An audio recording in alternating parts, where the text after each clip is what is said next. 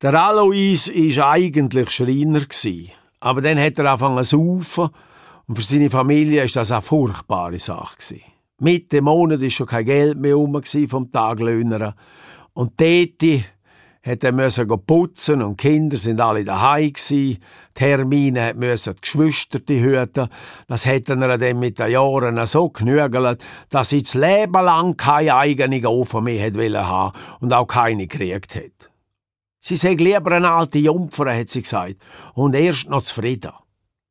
Die Schwester hat dann im Gegensatz dazu mit 14 ein Kind gekriegt und Detti hat müssen auf die Fürsorge, weil sie das mit den Kindern am Vinzenz, wo immer mehr das Geld versoffen hat, einfach nicht mehr durch hat mögen.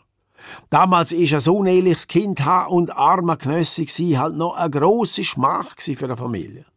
Eine Scham hat man gespürt, wenn man an dem Haus vorbei ist gelaufen, als Kind schon. Und das Elend wäre um viel kleiner gewesen, wäre nicht auch noch die eigene Verachtung und das Leid an der Verachtung der anderen dazugekommen.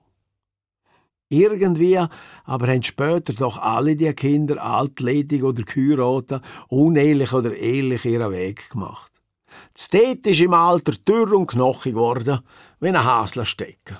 Der Alois nach ein paar Entzüchungskuren, Antabus und total Schluss dann doch noch ein AHV-Pensionli genossen und den Kindern in seiner Werkstatt die verschiedensten Hölzer zeigt.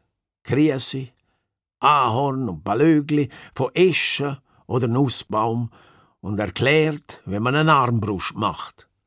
Er hat an seiner Püppe gezogen, an so einer schönen, geschwungenen Tiroler Pfeife und hat den Kindern gesagt, Merken Sie, Kinder, Ist's nicht im Holz, ist's auch nicht in der Pfeife.